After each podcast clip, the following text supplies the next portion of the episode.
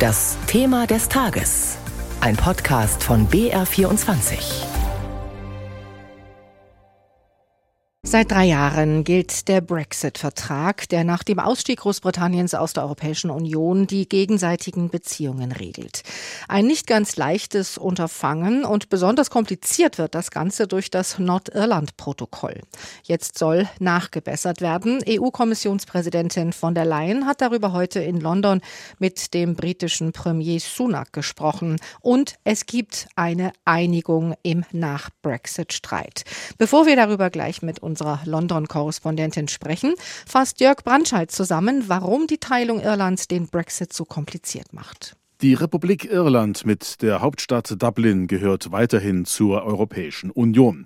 Nordirland hingegen ist als Provinz ein Teil Großbritanniens vom Königreich durch das Meer getrennt.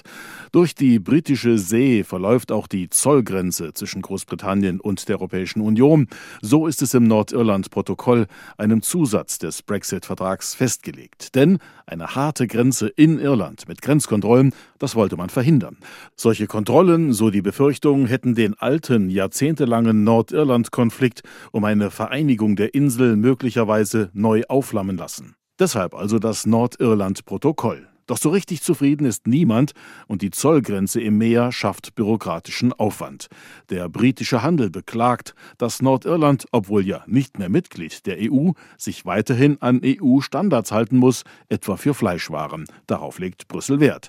Dort befürchtet die Europäische Kommission, dass unkontrollierte Waren über Nordirland in die Republik Irland gelangen, also in die Europäische Union, und die Einfuhrstandards dabei unterlaufen werden. Soweit also die ziemlich komplizierte Ausgangslage. Und nach langem Ringen haben die EU und Großbritannien sich nun geeinigt. Das gaben Kommissionspräsidentin von der Leyen und ihr Gastgeber Großbritanniens Premier Sunak nach ihrem Treffen in Windsor westlich von London bekannt. Ich habe Präsidentin von der Leyen heute in Windsor begrüßt, um unsere Gespräche über das Nordirland-Protokoll fortzuführen. Und es freut mich, Ihnen mitteilen zu können, dass wir jetzt einen entschiedenen Durchbruch erreicht haben.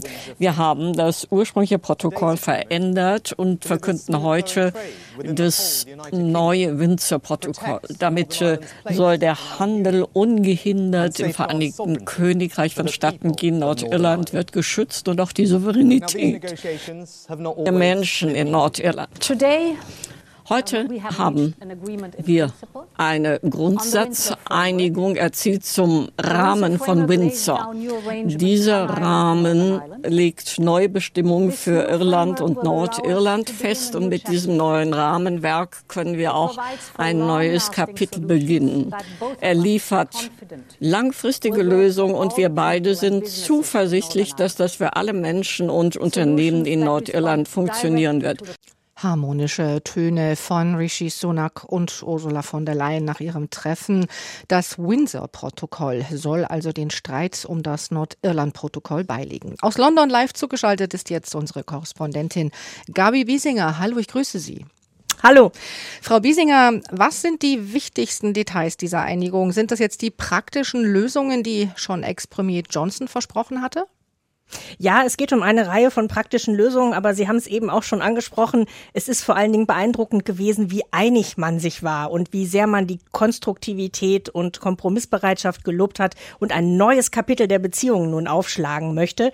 Und konkret geht es darum, dass äh, Handelsschranken abgebaut werden. Also Rishi Sunak drückte das so aus, dass er sagt, wir remove the sense of the border in the Irish Sea. Also es wird diese virtuelle Grenze in der irischen See nicht mehr geben geben durch rote und grüne Zoll. Ähm, Wege, wo zum Beispiel Güter, die direkt in Nordirland bleiben, nicht mehr kontrolliert werden und wie Inlandshandel behandelt werden. Dann zweiter Punkt, die Anpassung von Steuern und Vorgaben. Ähm, Beispiel war, dass äh, Pint Bier in Belfast hat dieselbe Mehrwertsteuer wie das in London. Das war ein Zugeständnis aus Richtung EU. Und dann der dritte Punkt, Sicherstellung der nordirischen Souveränität.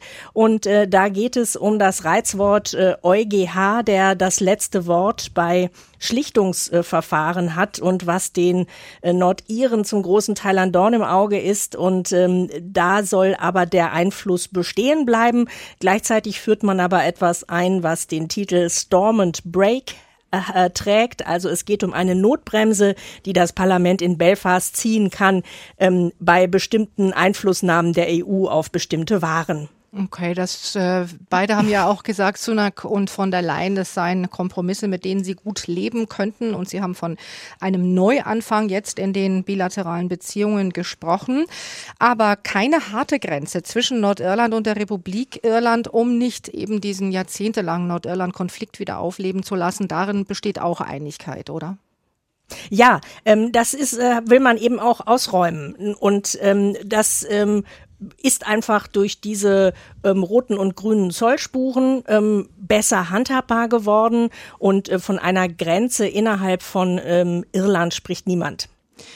Ähm, glauben Sie, dass dieser Kompromiss am Ende vielleicht noch politisch scheitern könnte? Weil er muss ja, glaube ich, noch äh, ähm, vom Parlament abgesegnet werden. Ja, das ist jetzt im Grunde eigentlich die viel höhere Hürde aus meiner Einschätzung. Äh, dieses Gespräch dieses Auftreten mit Ursula von der Leyen war ja ähm, sehr harmonisch. Und jetzt gibt es noch zwei Knackpunkte für Rishi Sunak. Das eine sind die Brexit-Hardliner aus seiner eigenen Fraktion.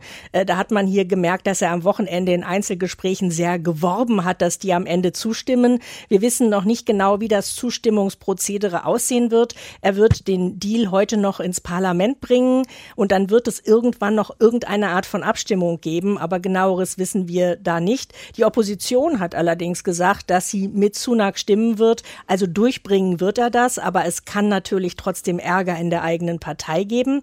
Und die zweite Hürde, das sind die unionistischen Protestanten von der DUP in Nordirland, die seit acht Monaten die Regierungsbildung in Belfast verweigern mit Hinweis auf das Nordirland-Protokoll. Und die haben gesagt, sie werden jetzt ganz genau jeden Buchstaben lesen, ob ihnen das zusagt, ob ihre Forderungen erfüllt sind in diesem Deal bevor Sie entscheiden, dass Sie wieder an den Regierungstisch zurückkehren.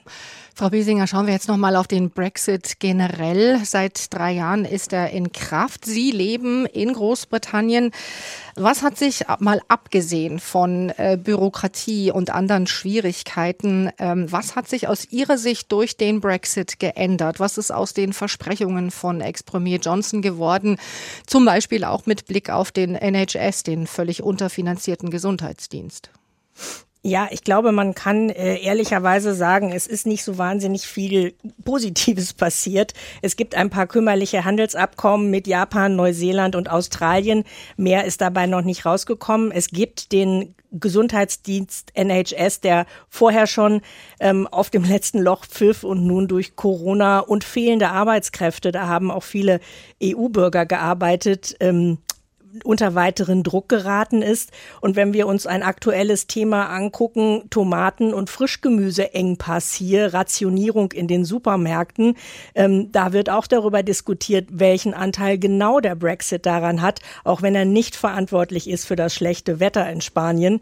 Und ähm, insofern ähm, merkt man so ein bisschen, ähm, es wird jetzt schon häufiger mal die Frage gestellt, ähm, steckt der Brexit hinter diesem oder jenem Problem und ähm, Bisher ist das eigentlich nicht passiert und solange konnte man die Probleme dann eben auch nicht angehen. Und das verändert sich hier gerade so ein bisschen. Sagt Gabi Biesinger live aus London. Vielen Dank für diese Informationen. Großbritannien und die Europäische Union haben sich auf neue Regeln zum Nordirland-Abkommen geeinigt.